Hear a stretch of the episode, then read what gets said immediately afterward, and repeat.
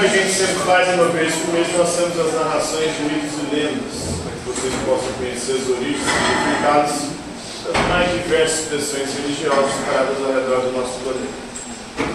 E para nossa aula de hoje, nós vamos conhecer um pouquinho da mitologia africana, porque o mês de novembro é um mês dedicado à consciência negra. Ontem foi dia 20 de novembro, dia de Zumbi dos Palmares, foi o líder do maior quilombo que existiu na época do Brasil colônia, quilombo dos Palmares. Ele foi assassinado no dia 20 de novembro. Então, por conta de ter sido assassinado nesse dia, quando o domingo Jorge Velho invade o quilombo dos Palmares e mata os zumbis. Então, por conta disso, esse mês de novembro a gente comemora a consciência negra e por isso a gente vai conhecer a religiosidade africana, os mitos. Hoje vamos conhecer o mito de Iemanjá. Iemanjá que deu à luz a vários outros deuses, várias outras divindades, vários outros orixás na mitologia africana. Vai funcionar como sempre funciona. Vou fazer a narração, vocês vão prestar atenção e ao final vocês terão que desenhar conforme a história, beleza? Ó, professor, o senhor está gravando não, né? Oi? O senhor está gravando? Ó, Eu só estou gravando né, para só áudio. podcast.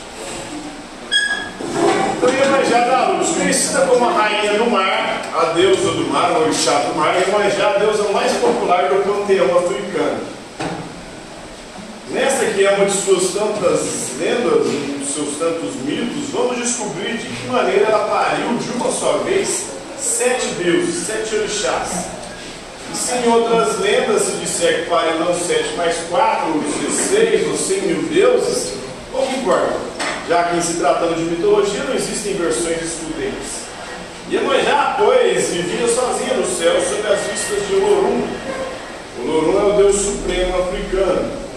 Este, ao ver um dia o quanto a deusa estava isolada, resolveu que era hora de ela povoar a sua solidão.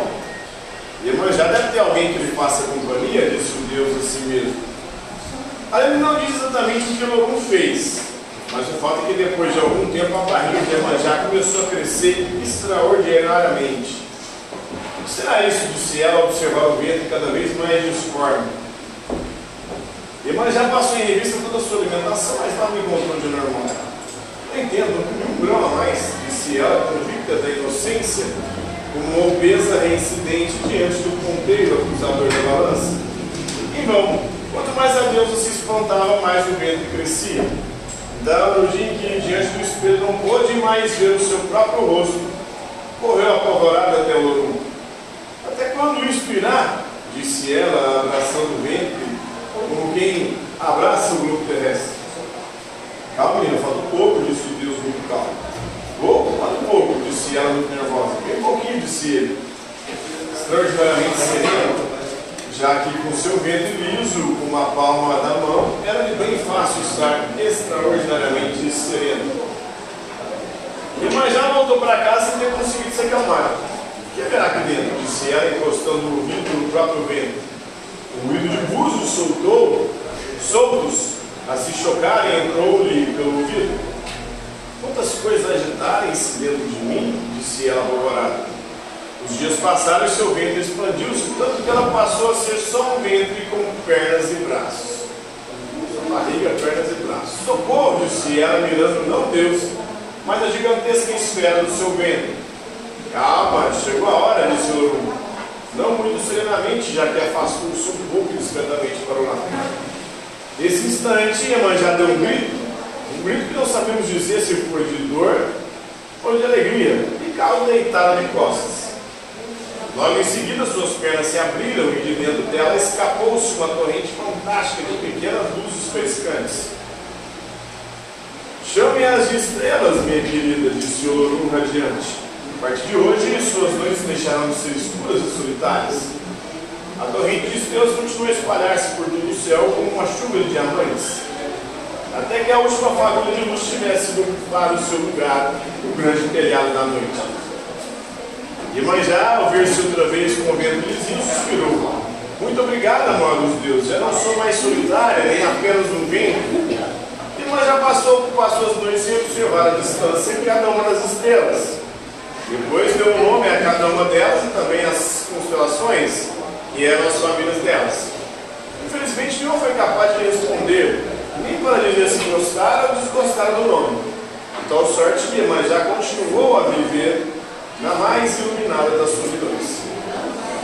Quando não percebeu o retorno da tristeza da deusa, é difícil contentar, disse a si mesmo, bem baixinho, porque dizer isso para uma mulher, seja Deus ou não, qualquer homem, seja Deus ou não, sabe o preço. A algum tempo, não sabemos por que artes, já começou a esferizar novamente. Ai, não, outra vez, disse ela, afagando o vento ligeiramente abaulado. Outra vez sim, mas já teve passar pelo suplício de uma gravidez prodigiosa. O tempo passou e ela apresentou-se novamente diante de Lorum. Veja isso, grande Deus, disse ela desconsolada. O que virá agora? O que virá se verá, disse o Deus laconicamente. Mas um pouco e a Deus já podia colocar o vento na barriga outra vez. O ruído líquido intenso, seguido de estouros prodigiosos, encheram-na de espanto coisas moventes são essas que trago aqui dentro? Disse assustado a si mesmo.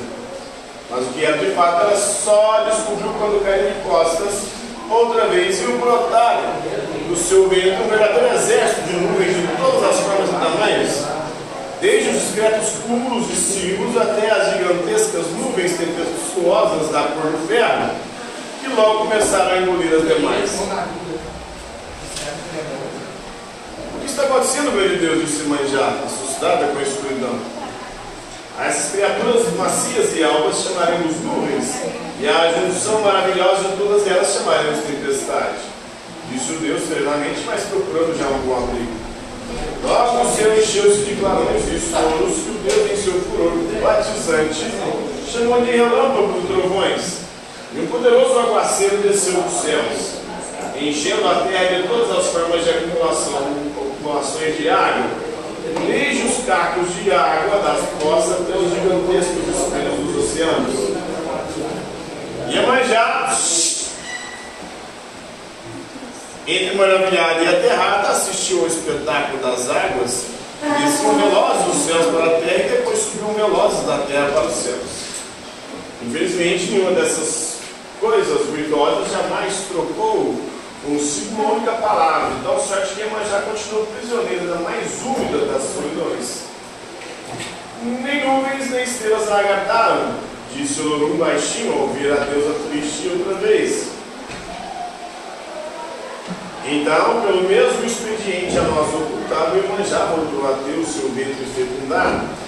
O que mais agora, meu pai? disse ela, pondo uma nova mão trêmula sobre a barriga vento cresceu outra vez, e a mãe já sumiu atrás dele outra vez, e depois de ter colado o ouvido nele outra vez e ter escutado outra vez uma confusão de ouvidos, procurou outra vez o Deus Supremo até ver se uma outra vez caída de costas, e quem disser outra vez, outra vez, só se acoque outra vez no próximo mês. Grande Deus, o que vejo aqui, disse Emanjá numa felicidade espantada, ao ver brotar de dentro de si uma série de seres tais como ela. Eram sete deuses, orixás, e Olorum, com um riso imenso no rosto, foi nomeando um a um. Eis Xangô, o deus do trovão e da justiça. Eis Yansan, a deusa dos ventos e da tempestade. Eis Ogum, o deus dos metais e da guerra. Eis Ossain, o deus das ervas e da cura. Eis o Mulu, deus da varíola e das doenças, e eis finalmente os dois Ibejis, deuses da infância. Iemanjá encantada repetiu o nome de todos eles, um por um, outra vez. Xangô, Yansan, Ogum, Ossain, Omundu e os dois Ibejis. E para nós, aqui o lado, só no próximo vídeo, né? É isso aí. Segue o mito de Iemanjá, que a luz aos orixás, aos deuses. Mas antes ela deu a luz às estrelas e às nuvens. Então, a partir do relato aí, vocês vão fazer os desenhos, terminando para trazer para que eu possa estar beleza?